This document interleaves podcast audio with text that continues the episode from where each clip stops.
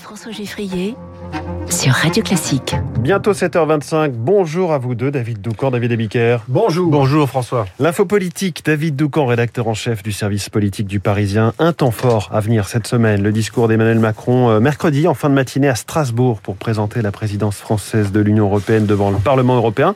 Le chef de l'État travaille dessus depuis des semaines. Il a l'intention d'en faire un marqueur politique. Oui, absolument. J'ai échangé avec l'un de ceux à l'Élysée qui travaille à la rédaction de ce discours et voilà ce qu'il dit.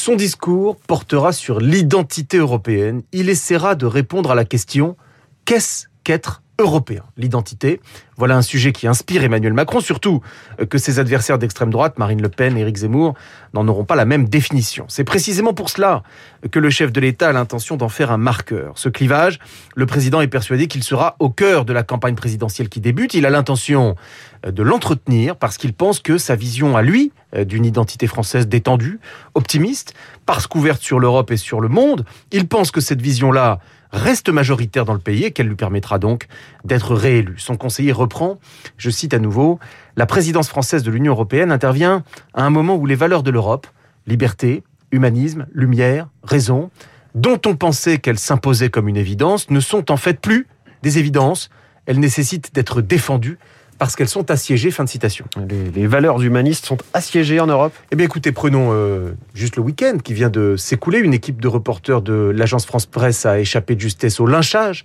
dans une manifestation anti-pass organisée par Florian Philippot. Quelques rues plus loin, les témoins, des témoins pardon, ont observé des dizaines de jeunes hommes brandissant le bras. Un geste aux allures de salut hitlérien dans les rues de la capitale, sans problème. Une enquête a été ouverte. Toujours ce week-end, Éric Zemmour a proposé que l'on exclue les enfants handicapés des salles de classe, provoquant le tollé de la quasi-totalité de ses adversaires. Pourquoi?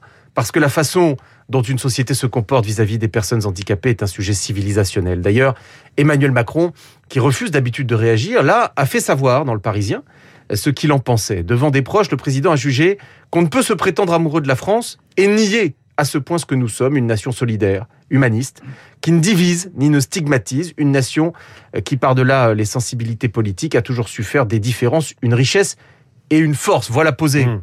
par le président lui-même les termes de la bataille qui vient. Il ne reste cependant plus qu'à Emmanuel Macron, à Emmanuel Macron, pardon, qu'à se déclarer candidat pour passer des propos rapportés, certes dans un excellent journal, aux propos de tribune. L'info politique de David Doucan tous les matins à 7h25 à propos des journaux. David Abiker, les titres de la presse et à la une, l'attractivité de la France. Attractivité, la France marque des points. Je commence par une bonne nouvelle. Titre Les Échos, le chef de l'État dévoile aujourd'hui 21 investissements étrangers en France pour un total de 4 milliards d'euros. À l'inverse, certains départements français n'attirent pas les médecins. La France toujours malade de ses déserts médicaux. C'est la une du Figaro. À la une de la Croix, Paris se vide de ses habitants. Selon le dernier décompte de l'INSEE, la capitale a perdu 64 000 Parisiens en 10 ans. La capitale perd aussi ses bouchons. Effet Omicron, explique ce matin le Parisien aujourd'hui en France, avec 5 fois moins de bouchons en Ile-de-France. Le Parisien aujourd'hui en France qui fait la une sur le Paxlovid, le médicament contre le Covid-19 qui arrive en France à la fin du mois. Djokovic renvoyé dans ses filets, fait la une de Libération après s'être vu interdit de séjour en Australie. Mais le coup droit du jour est frappé par Édouard Philippe dans l'opinion. J'ouvre les guillemets, je ne veux pas être ministre, je ne veux pas aller à l'Assemblée, je ne demande rien, mais je ne veux pas qu'on m'emmerde, puisque c'est un terme à la mode. Je ferme les guillemets. Explique à l'opinion l'ex-premier ministre qui se met en congé de la maison commune voulue par Emmanuel Macron pour fédérer son camp. Merci David Abiker. Vous revenez tout à l'heure à 8h30. Bonjour Renaud Blanc. Bonjour François. Votre invité ce matin L'infectiologue Odile Launay. Odile Launay pour parler du pass vaccinal adopté hier à l'Assemblée nationale. Nous ferons le point avec elle sur Omicron. Près de 300 000 contaminations encore hier.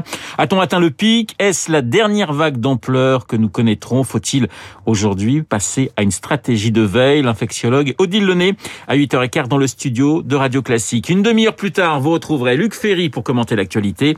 Valérie Pécresse Christiane Taubira, Jean-Michel Blanquer, mais aussi Molière ou encore Novak Djokovic. Luc, comme tous les lundis, dans Esprit Libre, à noter ce matin dans les spécialistes François Geffrier pour l'économie et Pierre Louette, le président de Radio Classique. Pierre Louette pour évoquer la bonne santé de votre radio préférée, avec notamment une audience qui progresse encore et toujours. Radio Classique et de nouveaux rendez-vous en 2022, mais je ne vous en dis pas plus. Dans une minute, le journal de